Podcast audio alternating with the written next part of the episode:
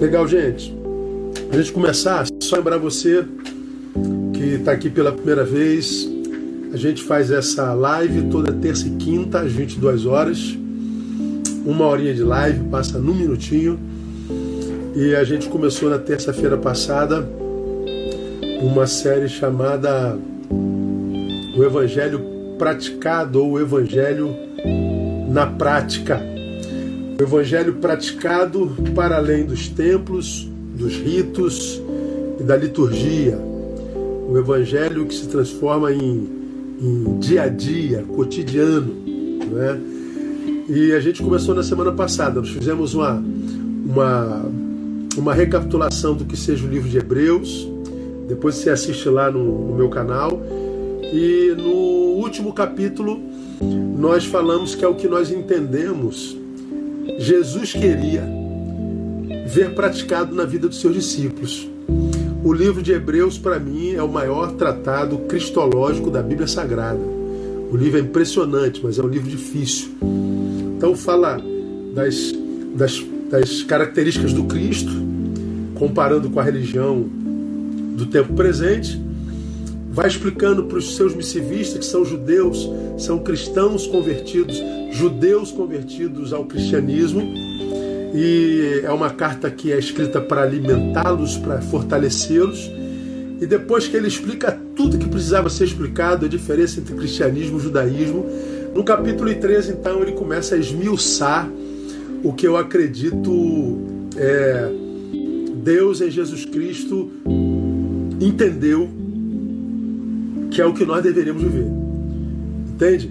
E aí a gente começou a descrever o que, que é esse evangelho em prática, porque o evangelho para muitos é só uma religião. E tem gente que acredita que foi uma religião que Jesus fundou para competir com as outras grandes religiões do mundo, como o judaísmo, o islamismo, é, hinduísmo e, e tudo mais. E é claro, Jesus não tinha em mente fundar mais uma religião. O que ele queria é que nós vivêssemos o estilo de vida do reino. E o estilo de vida do reino é o que eu, eu pretendo compartilhar com vocês nesses dias. Na, na, na, na terça-feira passada, nós mostramos a primeira marca do que eu acredito ser o que Deus espera de nós. Nós lemos Hebreus capítulo 13, versículo 1, onde está escrito lá: permaneça o amor fraternal. Permaneça o amor fraternal fraternal. Como eu falei na semana passada, o livro de Hebreus é um livro desafiador, é um livro difícil, não é um livro para qualquer um, a não ser que esse um se esforce muito para estudá-lo, não seja só um leitor, mas um pesquisador. Mas aí chega no final, o autor de Hebreus diz: Olha só, se você é daqueles muitos que não consegue gravar tudo que aprende, que não consegue reproduzir tudo que aprende, você que não é daqueles que decora tudo que aprende, ah, não tem problema não. O que tem que permanecer no final é o amor fraternal. Permaneça o amor fraternal. É como se a palavra estivesse dizendo para nós: o que conta no final não é o quanto eu sei, nem o quanto eu fiz, o que conta no final é o quanto eu amei. Falamos sobre isso na, na terça-feira e disse que acredito que é por essa perspectiva que nós seremos julgados. Quando a gente chegar diante do Senhor no dia do juízo, Ele não vai perguntar o quanto que a gente sabe de teologia. Ele não vai perguntar o quanto que a gente sabe de, de, de antropologia cristã, de eclesiologia. Ele não vai perguntar quantos versículos bíblicos a gente conhece de cor. Ele não vai perguntar quantas vezes nós é, íamos ao culto durante a semana. Ele não ia perguntar o quanto que a gente fez para a igreja dele, não. Ele vai perguntar nem o quanto que você amou. Quanto que você amou. Então, eu acredito que o evangelho praticado é praticado no amor. Falamos sobre isso na semana passada e não vou voltar nesse assunto agora. A segunda marca do evangelho praticado está no versículo 2. O versículo 2 de Hebreus diz assim: Lembrai-vos, perdão, não vos esqueçais da hospitalidade. Por quê? Porque por ela alguns, sem o saberem, receberam anjos, hospedaram anjos. Esse texto é muito tremendo. Permaneça o amor fraternal e não vos esqueçais da hospitalidade. Por quê, Senhor? Porque por ela alguns, sem o saberem, hospedaram anjos. Olha que coisa tremenda, nota que eu vou te falar. Você aprendeu comigo na terça-feira que a tradução, a palavra que dá tradução a permaneça o amor fraternal do versículo 1 é Filadélfia Menetó. Menetó permaneça. Filadélfia, amor ao irmão. E a palavra grega que da qual a gente traduz amor pelo irmão é a palavra Filadélfia. Filos mais Adelfos. Amor ao irmão. Filadélfia.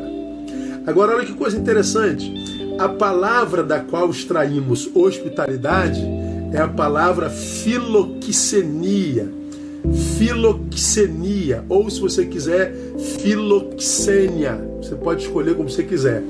Então veja, amor fraternal, amor pelo irmão, Filadélfia, hospitalidade, filoxenia, é também uma palavra composta, filos mais estranho, amor ao estranho. Olha que coisa interessante, cara. A Bíblia é muito linda.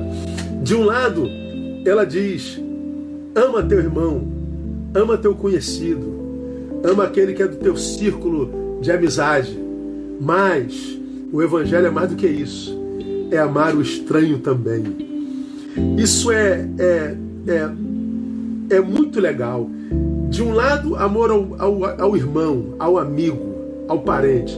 De outro lado, amor ao estranho. Então perceba comigo, meus amados irmãos, no Evangelho, o amor ele, ele não é uma ordenança como, como qualquer outra ordenança da Bíblia, como por exemplo os dez mandamentos. É, é, não matarás, não adulterarás, não dirás é, falso testemunhos, não te encurvarás diante, é, não, não adorarás imagens, nem te curvarás diante delas. É, não, não, não, não. Não é uma ordenança. O, o, o amor no Evangelho é o estilo de vida. Porque a vida, no contexto relacional, se resume nesses dois versículos. Nós nos, nos relacionamos com gente que a gente ama e nós nos relacionamos com estranhos. Quanta gente a gente encontra na rua, quanta gente a gente conhece no caminho que é, são estranhas para nós. Gente de quem a gente tem medo e os que não são estranhos para nós e das quais a gente não tem medo são os nossos amigos. Então, o versículo 1 e 2, amar o irmão e amar o estranho, é o resumo da própria existência. Ele está dizendo que o teu estilo de vida, filho meu, diria Jesus, seja o amor.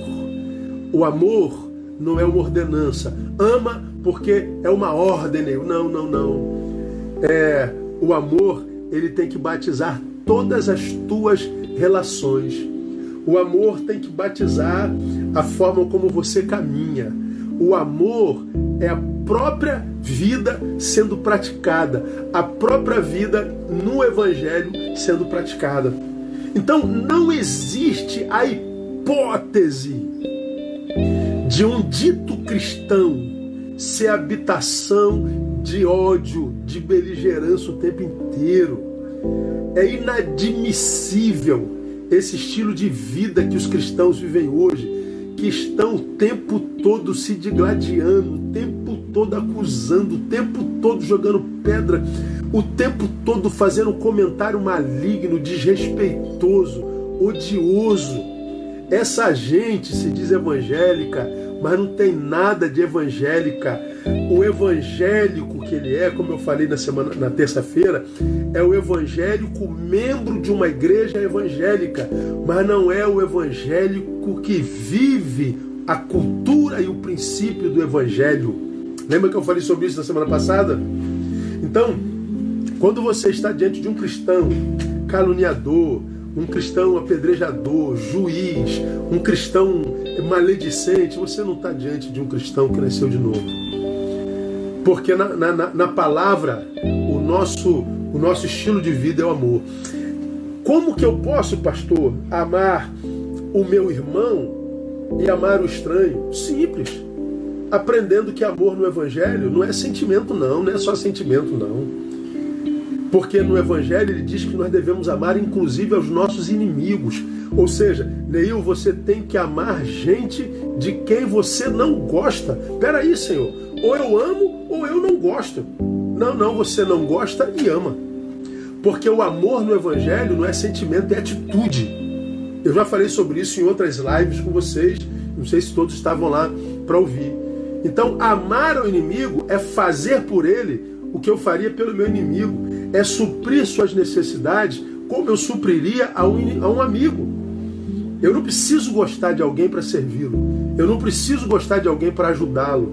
Eu não preciso gostar de alguém para tornar a sua vida mais fácil, mais leve. É, basta que eu tenha amor no coração. É isso que o Evangelho está ensinando para nós. Entendeu, irmão? No Evangelho, o amor é um estilo de vida. O amor é a própria vida sendo praticada. De modo que vem Paulo e diz: se a vida não é praticada em amor, já falamos sobre isso, é ele quem diz lá em 1 Coríntios capítulo 13: nada serei ainda que eu fale a língua dos homens e dos anjos, ainda que eu, que eu distribua meus bens para o sustento dos pobres, ainda que eu entregue meu corpo para ser queimado, ainda que, se não tiver amor, nada serei.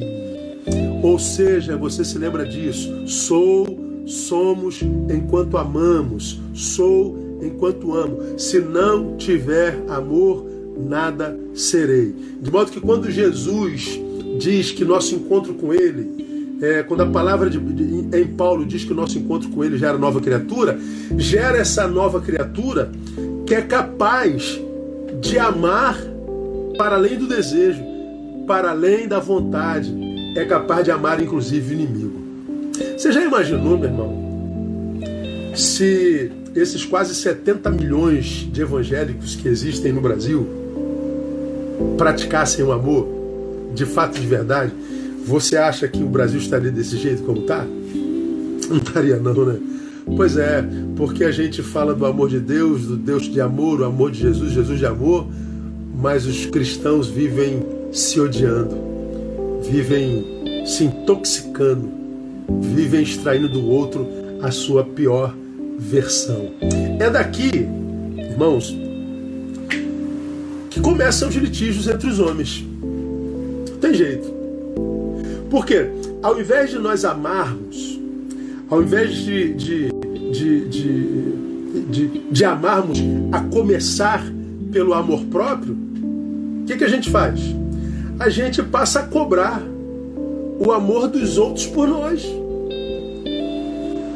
É, é por exemplo, vou dar um exemplo para vocês. Ah, essa geração de crente Nutella é uma geração diferente da minha. Antigamente a gente, por exemplo, saía da igreja e a gente dizia: Poxa, eu não fui forte o suficiente para ficar. Eu, eu queria muito, mas eu entendi que, que, que pô, cara, é, é maior do que eu. Eu não consegui ficar. E a pessoa dizia: Eu saí da igreja, o problema sou eu. Hoje, os crentes que saem da igreja dizem que o problema é a igreja. Sempre. Virou rotina. Acha um dito evangélico fora da igreja, ele está de fora da igreja pedrejando a igreja, dizendo que saiu da igreja por causa da igreja. É diferente. Ele não assume a sua culpa. Alguns destes se afastam da igreja, ficam um mês, dois sem a igreja. E aí lá da casa dele, ele vê a amargura brotando no peito, tomando a existência. E ele diz assim: Ah, eu estou um mês sem a igreja e ninguém me veio visitar. Ah, tadinho, que pobre coitado. Uma vez ah, eu, eu ouvi de uma pessoa para quem a gente trabalhou tanto, a quem nós ajudamos tanto, por quem a gente se desgastou tanto, porque a gente deu a alma e porque a gente deu a vida e o couro. Conseguimos restaurar o casamento que já estava acabado, divorciado e aí, depois de algum tempo, essa família foi uma família que prosperou no negócio que tinha, ganhou dinheiro, ganhou dinheiro, foi subindo a cabeça, foi soberbecendo, sumiu da igreja. sumiu da comunhão, abandonou tudo, foi viver como filho pródigo dissolutamente. O que, que aconteceu? Perderam tudo e passaram a viver uma porcaria de. E aí, nem todo mundo sabia dessa porcaria de vida que eles estavam vivendo, até porque nem todo mundo tinha rede social para saber da vida dos outros. Tem gente que está na rede social há muito pouco tempo, quem tem entendimento entenda. E aí, uma vez me chega um, um, um e-mail dizendo assim: puxa, é, eu pensei que eu era mais amado do que o que de fato sou. Eu pensei que a minha igreja me amava mais do que me ama. Mas por que, que ele disse isso?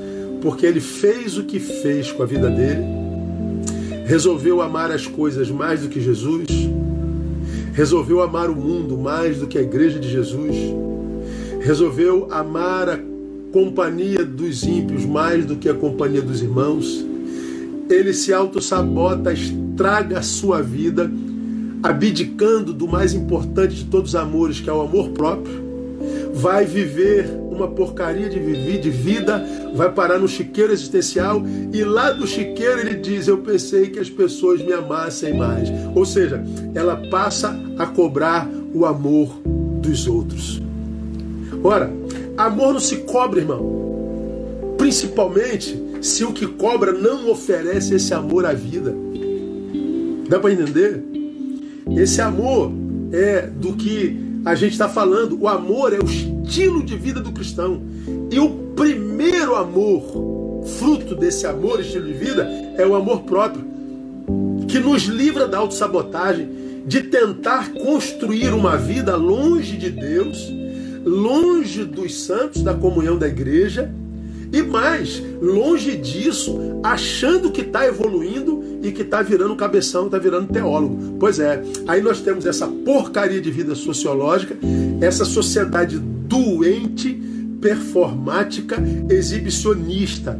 A geração mais bonita de todos os tempos, que tem mais acesso à informação de todos os tempos, mais verborrágica de todos os tempos, mais malhada de todos os tempos, mas a mais suicida, a mais deprimida, a mais ansiosa, a mais homicida, a mais infeliz. Por quê? Porque não tem amor próprio. Amor ao irmão, amor ao estranho. Filadélfia e filoxenia. O amor é o estilo de vida do cristão. Então, esse modus beligerante de ser revela o quanto nós estamos longe do Evangelho. Estamos dentro da religião. A religião não muda a vida de ninguém. Geralmente piora. Agora, deixa eu mostrar mais algumas coisas nesse texto para vocês. A palavra hospitalidade, agora não no grego, mas no português, vem da mesma raiz de outras duas palavras muito conhecidas por nós. Pensem aí.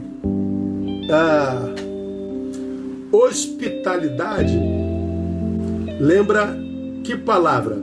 É, concluam vocês. Hospitalidade, hospital. Mesma raiz. No português, ok? E hospitalidade também lembra hospedaria.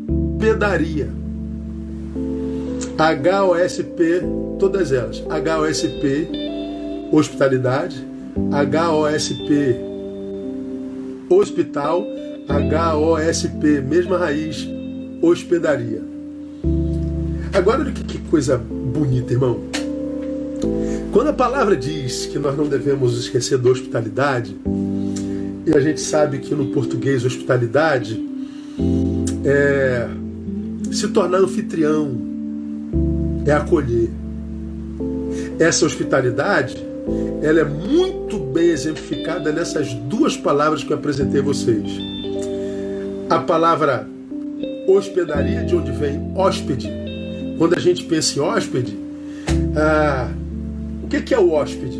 O hóspede é o que, é, em chegando, transforma a nossa vida, a nossa casa, numa hospedaria. Não é verdade? Eu estou aqui em casa, bate alguém na minha porta.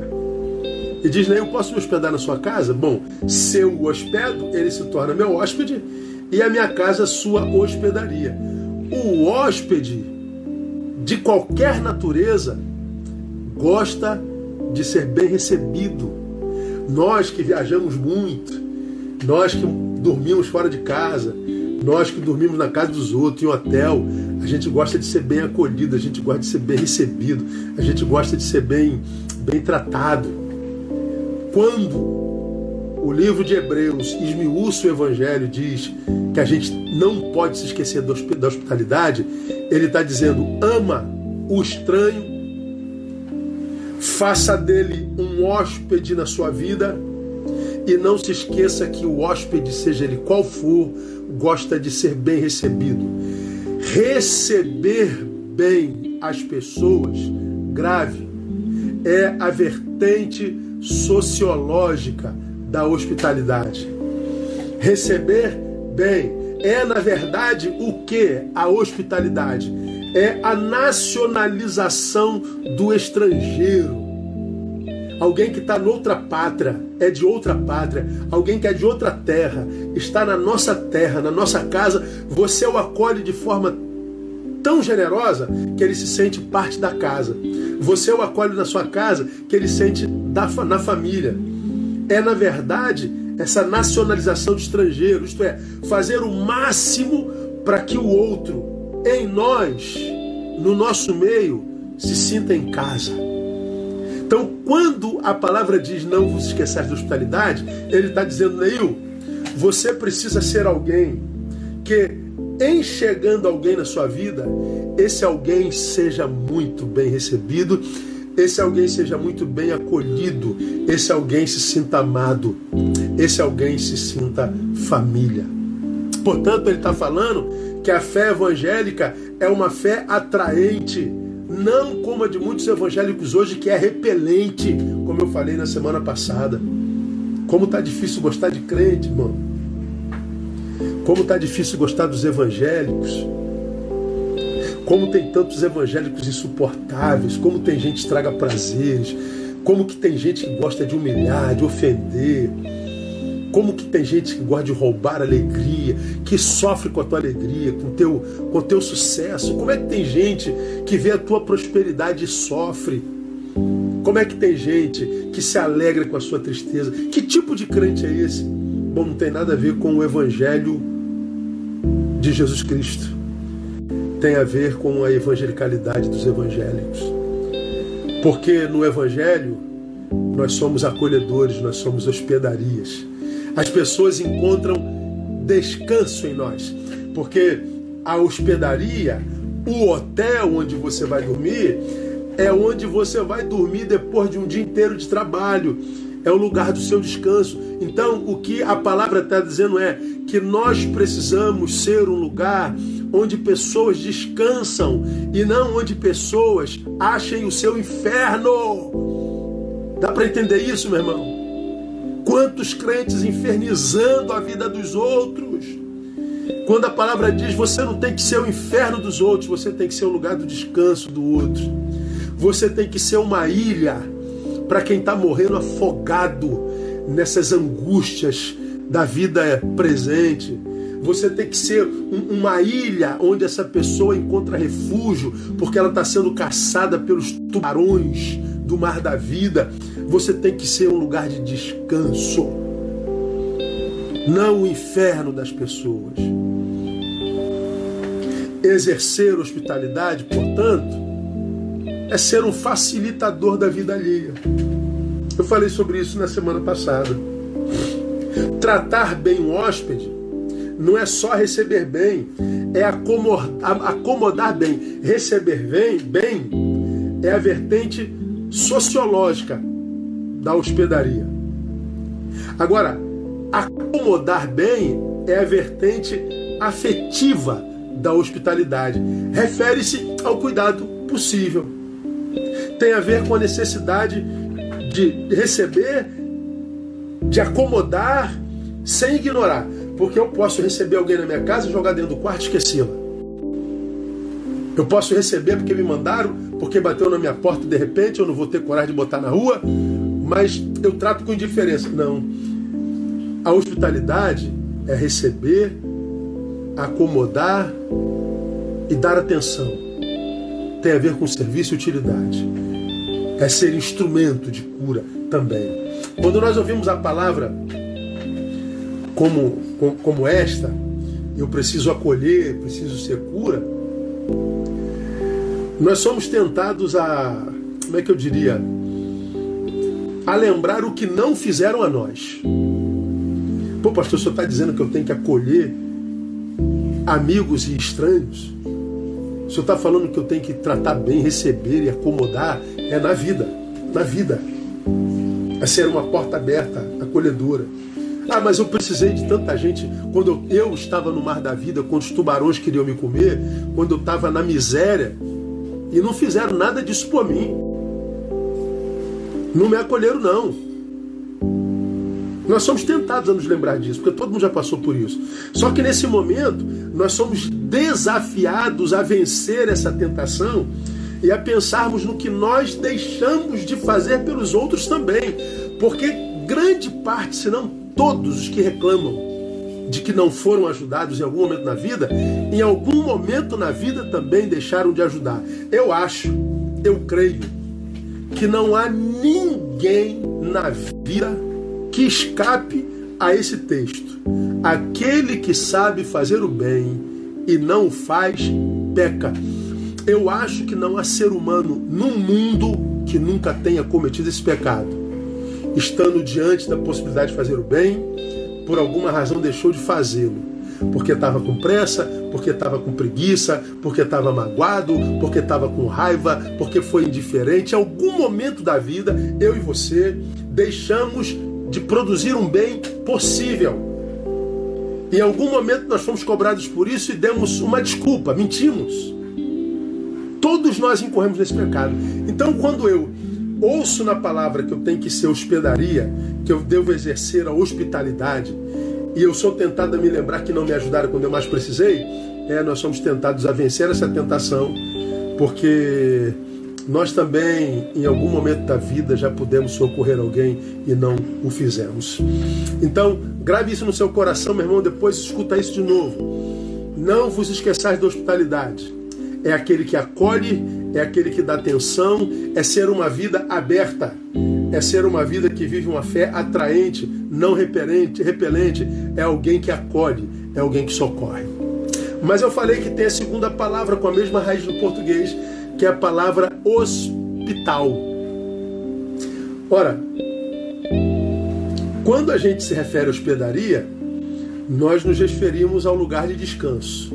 E quando nos referimos ao hospital, nós falamos do quê? Do lugar de cura. Lugar de cura. Exercer a hospitalidade é tornarmos-nos um agente de cura.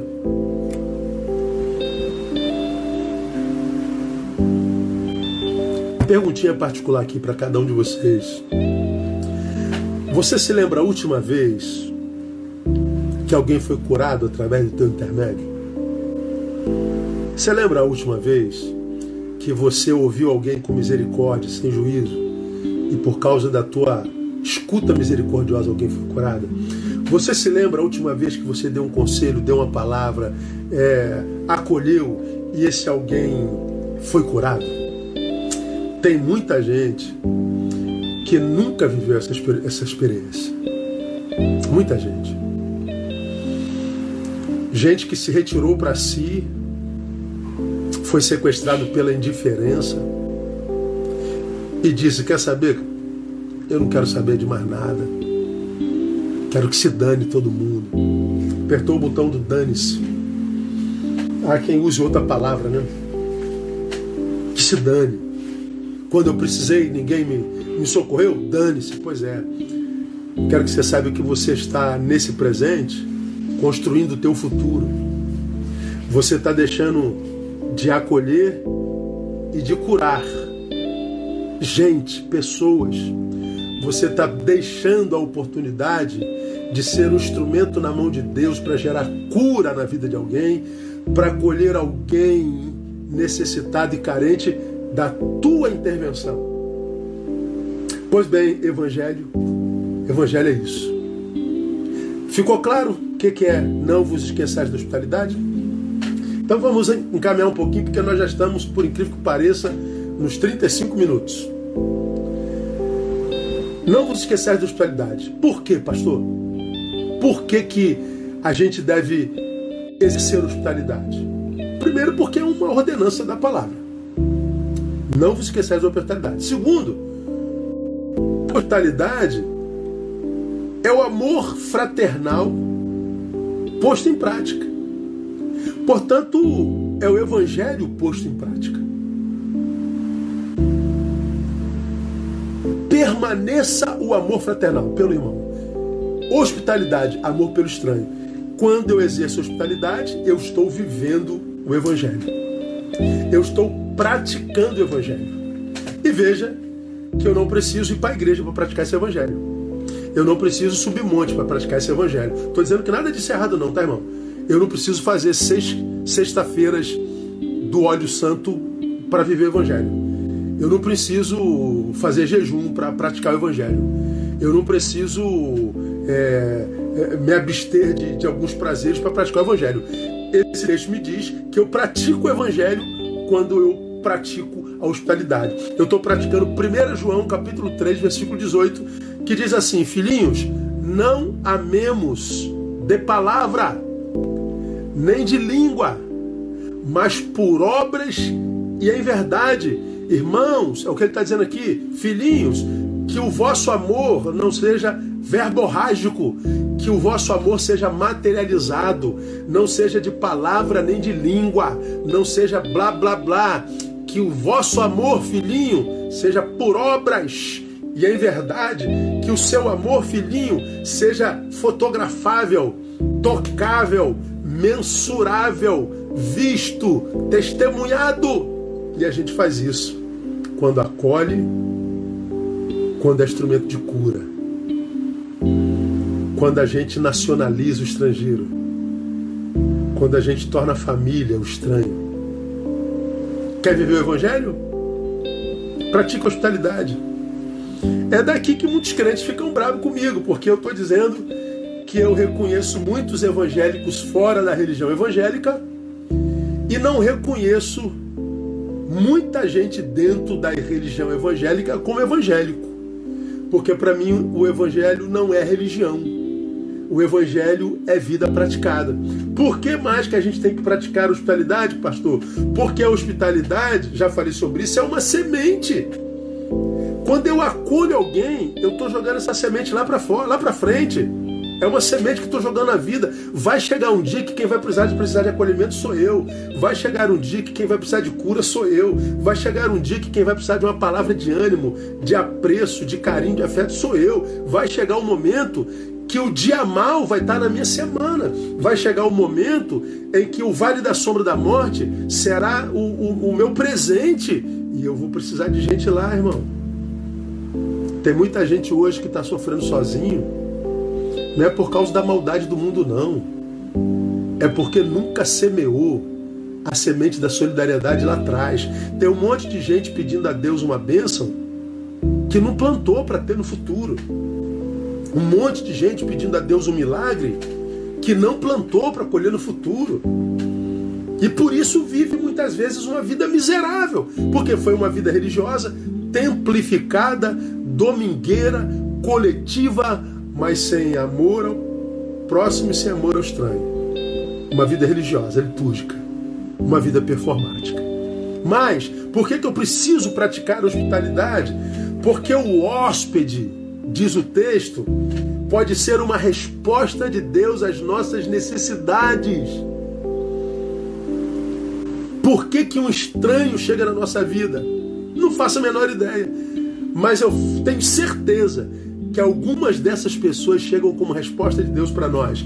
E ao mesmo tempo, porque nós não vivemos amor, a gente põe o estranho para fora. Pois é, num tempo como esse que a gente vive, relações rarefeitas, relações beligerantes, relações tóxicas, num tempo como esse, o que, que acontece? pessoas vêm e vão da nossa vida com, com, com muita facilidade. E fulano chegou, e fulano foi embora. E fulano voltou, e foi embora de novo. E chegou gente nova, foi embora de novo. Irmãos, centenas, milhares de pessoas passam por nós e vão embora. Nós passamos pela vida de centenas de pessoas e vamos embora. Nós somos seres de passagem. Permanecemos na vida de poucos. Pois bem, se isso é uma verdade, ah, nós vivemos descartando gente. Agora, tal descarte pode vir a ser o descarte do próprio Deus. Porque o texto está dizendo assim, ó. Não vos esqueçais da hospitalidade, do amor ao estranho, porque por ela muitos, sem o saberem, hospedaram anjos, seres divinos, seres celestiais. Pois é, aquele mendigo que te deu bem, bom dia, você correu dele. Aquela irmã humildezinha da tua igreja, que todo mundo diz que ela é chata e você a rejeitou, pode ser um anjo. Que Deus botou na nossa comunidade só para testar o amor da nossa comunidade. Gente que se aproxima da gente e porque a gente está doente sempre imagina que está com segundas intenções. Nem sempre. Ainda existe gente boa no mundo. E essa gente boa no mundo não pode ser condenada por causa do medo que a gente tem de outras pessoas. Praticar hospitalidade é construir o teu futuro. Acolher estranhos pode ser o acolhimento do próprio anjo de Deus e o Deus desses anjos. Nós temos que estar abertos ao acolhimento. Isso é viver evangelho. Aí quando a gente vai em Hebreus capítulo 1, versos 13 e 14, nós vemos o texto definindo os anjos. É um texto que fala sobre angelologia. Mas a qual dos anjos disse jamais: Assenta-te à minha direita até que eu ponha os teus inimigos por escabelos dos meus pés. Então o autor de Hebreus está falando da supremacia de Cristo sobre os anjos.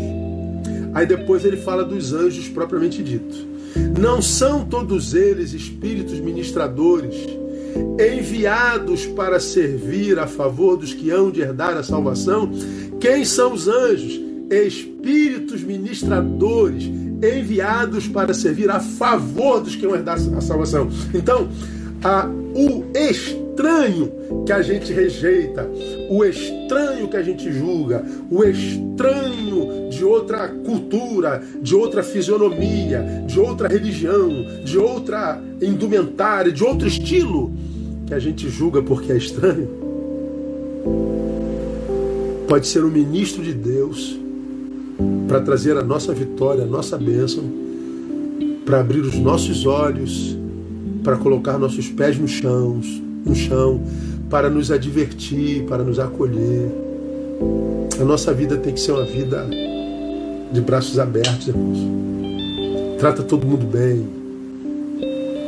E rejeite-a se for o caso, quando depois de acolhê-la, você, pelo fruto, perceber que ela é má, perceber que ela tem mais de demônio do que de anjo. Mas não rejeita uma pessoa pela aparência, não rejeita uma pessoa por causa da sua cor, por causa do seu sexo, por causa da sua religião. Pratica hospitalidade. Você pode estar diante de um ministro. Você sabe que ah, o nosso Deus é, tem nas suas mãos poder para qualquer coisa. Então, Peça a Deus para te transformar num cristão acolhedor, generoso, porque é por isso que a gente precisa praticar a hospitalidade. Agora, depois de tudo isso, por causa do que nos tornamos hoje, o exercício da hospitalidade requer alguns cuidados. Ah, sim, pastor, o senhor falou que tem que ser acolhedor. que eu tenho que ser uma hospedaria, lugar onde pessoas descansam. Eu tenho que ser um hospital, pessoas onde pessoas encontram cura.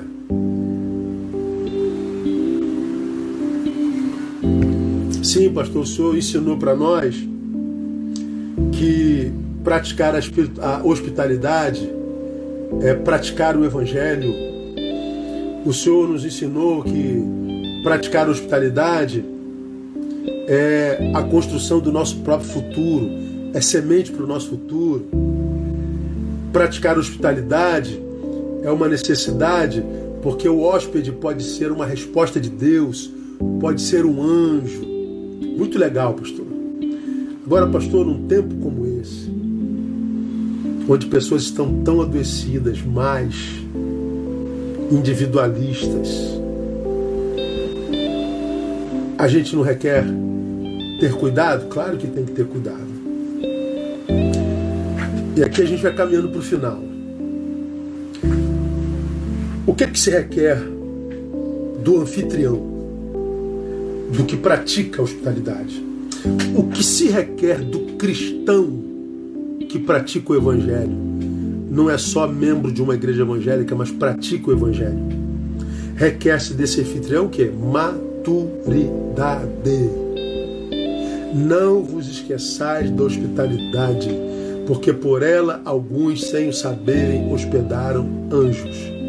Mas nós sabemos que hoje, como em tempo algum na história dos homens, a hospitalidade pode nos levar a hospedar demônios, a hospedar diabo, gente maligna. Ah, é por isso que eu não hospedo ninguém, pastor. Não é o que a Bíblia diz. A Bíblia diz que a gente tem que amadurecer para saber discernir frutos, não aparência. A gente não julga pela aparência, a gente julga pelos frutos. E eu e você sabemos, porque nós temos irmãos que são absurdamente grossos, são absurdamente impiedosos, são absurdamente egoístas, são absurdamente medíocres. Mas eu e você conhecemos um monte de gente que nem tem fé e que é absurdamente gentil, é absurdamente generosa, amiga e do bem. Então nós precisamos saber discernir frutos. Nós não seremos julgados pela religião que a gente abraçou. Religião nunca foi projeto de Deus, é invenção nossa. Nós vamos ser julgados pelo amor. Então o que, que se requer do anfitrião, irmão? Maturidade. Por que, que se requer maturidade hoje? Porque os dias são maus.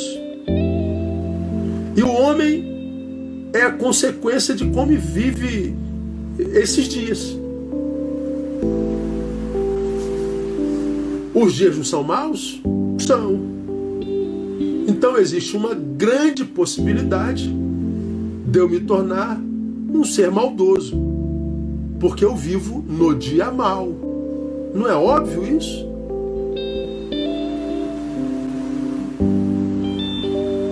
Agora, quem é que se torna mal e quem é que escapa ao mal desses dias?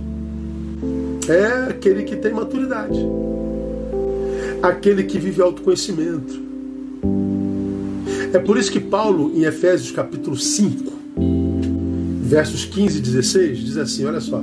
Portanto, vede diligentemente como andais, não como nécios, mas como sábios, usando bem cada oportunidade, porquanto os dias são maus. Olha a Bíblia aí advertindo a gente. Neil, os dias são maus. Portanto, vede diligentemente como você anda. Não pode andar como um pipa voada, como uma folha ao vento, sem lenço, sem documento. Não dá. Você tem que andar ligado. Simples como a pomba, prudente como a serpente. Porque se os dias são maus, a maldade do dia pode te levar, pode te deformar, pode adoecer você identitariamente, acabar com a sua identidade de discípulo, que é o que a gente está vendo por aí, meu Deus do céu. Hoje você vê um cristão dizendo que não precisa de igreja, você vê um cristão dizendo que a Bíblia é mito, você vê o cristão dizendo que a Bíblia é, é, é, tá cheia de erro, você vê cristão defendendo aborto, assassinato de criança, você vê cristão defendendo, defendendo a, a, a, o pecado de, de, de toda sorte, entregando-se ao hedonismo, mas ele continua dizendo que é cristão.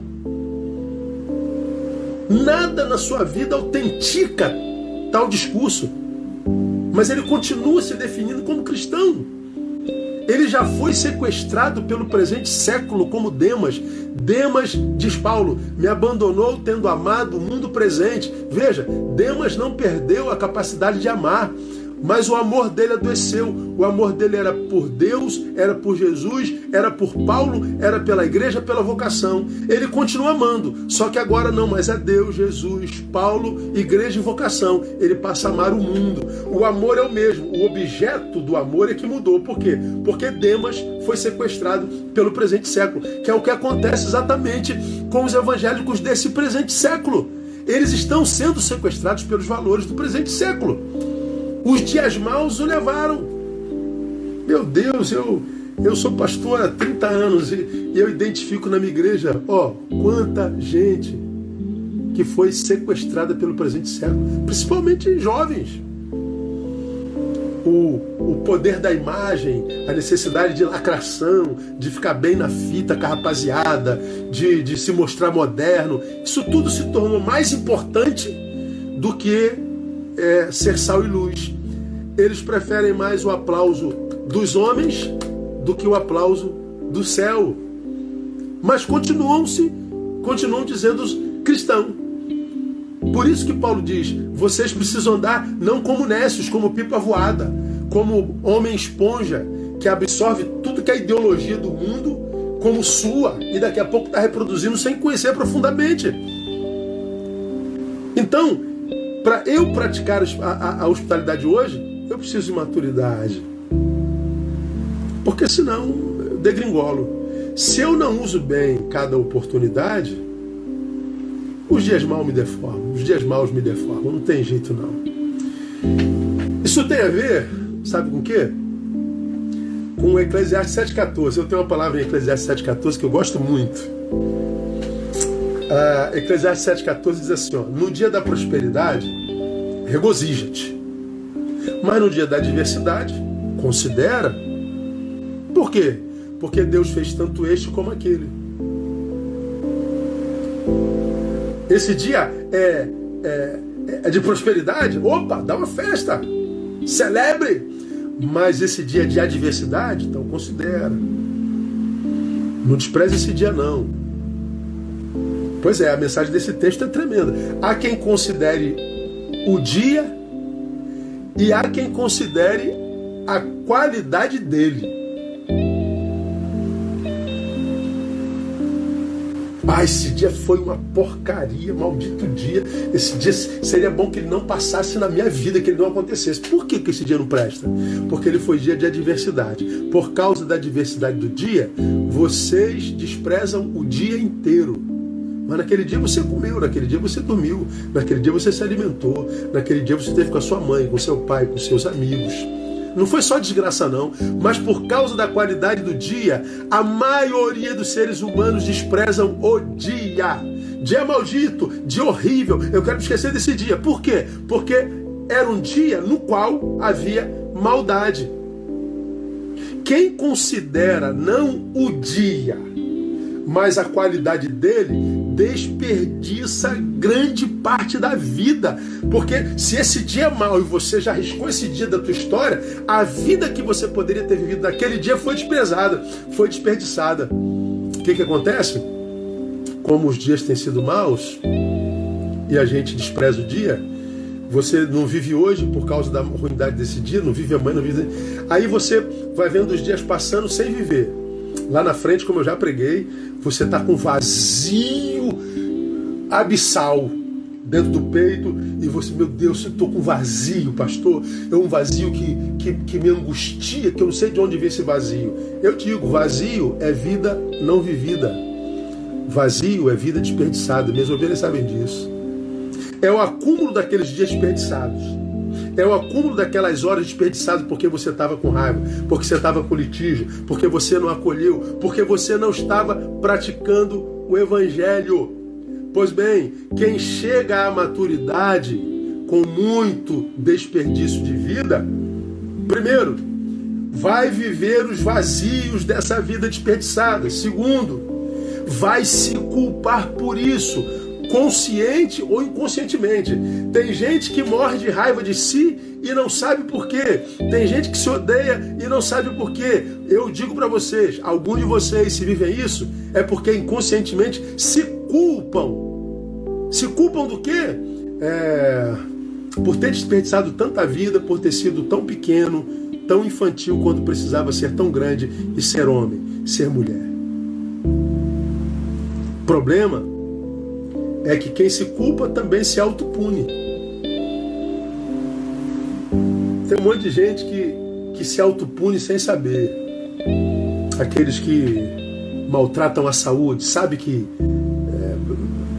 é, é, por exemplo, está comendo de uma forma que vai morrer daqui a pouco. Não dorme, gente que perde noites dissolutamente, gente que se chafurda no trabalho, não dá tempo para a família gente que abandona a vocação, abandona a fé, tudo isso é autopunição, inconsciente. É, você sabe que está errado, você sabe que está no caminho errado, mas você continua no caminho errado. Por quê? Porque você está se autopunindo. Pessoas que estão em relacionamentos amorosos que são absolutamente destrutivos e tóxicos. Por que, que você está com esse homem que te bate? Porque está se autopunindo. Por que, que você está com essa mulher que te trai? Porque está se autopunindo. Isso é culpa. Por isso que a hospitalidade requer cuidado. Porque quem se autopune, se autoculpa, se autopune também. Mas essa gente troca o essencial pelo muito importante. Vou repetir. Troca o essencial pelo muito importante. Por exemplo, vida pessoal, profissional ou vida espiritual. O que é mais importante? Bom, a Bíblia diz que é busca primeiro o reino de Deus. As demais coisas são acrescentadas. Mas a pessoa troca o muito importante vida espiritual por causa da vida pessoal e profissional. Amor de Deus ou amor dos homens? Bom, Deus é amor. Qualquer outro amor é posterior, do amor é a priori. Tem gente que por causa de um amor, de um rabo de saia, por causa de um namorado abandona Deus, por causa da profissão abandona Deus. Você troca o, o essencial pelo muito importante, está adoecido. Por que, que tem que ter maturidade? Porque por causa do desperdício de vida, o que, que acontece? Nosso tempo está acabando. Não consegue mais viver a própria vida. Gerir a própria vida vira um peso. E por causa disso, vive a exigir que outros vivam em função dela. Aí se tornam pessoas invasivas, pessoas que perdem a escuta, não escuta mais ninguém, se torna soberba, se tornam ingratos esses se tornam especialistas em matar gente no coração, seu e do outro, e quase sempre são obsessivos. Eles têm obsessões por algumas coisas, por algumas pessoas. Ora, irmãos, todos nós instintivamente sabemos disso, sabe? É daí que vem o nosso medo de receber e exercitar hospitalidade. Porque a gente sabe que a gente adoeceu tanto que a gente tem medo de se relacionar de novo. A gente quer se relacionar, mas tem medo. Bom, todavia é exatamente por isso que a palavra nos exorta a exercermos a hospitalidade, né? Porque se de um lado eu corro risco por receber gente deformada, eu corro risco de receber demônio, de receber gente deformada pelo dia mal. Por outro lado, quando eu exerço hospitalidade, eu corro o risco de receber um anjo de Deus. Então eu termino minha palavra dizendo: sim, meu irmão, publiquei isso outro dia.